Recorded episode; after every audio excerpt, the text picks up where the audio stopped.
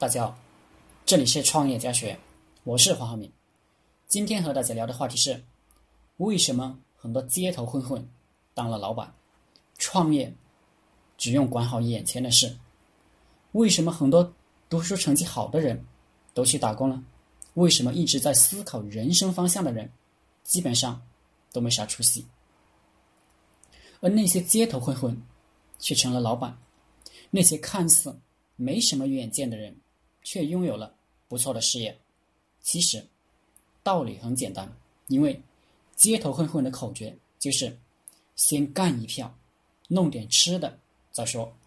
典型的先生存下来，然后再做打算的理念。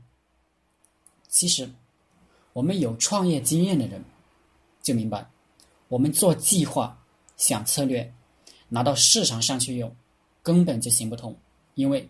市场变化太快，经常出现计划的是 A，做着做着就变成了 B，以为能在 C 处赚钱，结果是在 D 处发家。所以，创业根本不是计划出来的。而读书成绩优异的人，成天思考人生方向的人，总是想有一个完美的计划策略去做事，这就导致这些人做不了老板。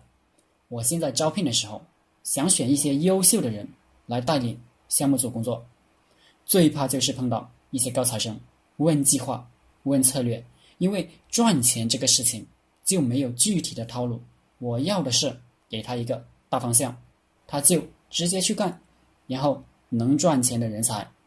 我不需要一个只会按照计划书照本宣科的执行者来带领团队。我发现。很多高端的人才根本就理解不了创业精神。我们创业的人只想解决眼前的生存问题，没有功夫去想人生方向，也没有时间去做什么计划，通常更没有时间去思考谁对谁对不起谁，工作有没有不愉快，累不累等问题。我只有一个想法：赚到钱，活下去，走一步看一步。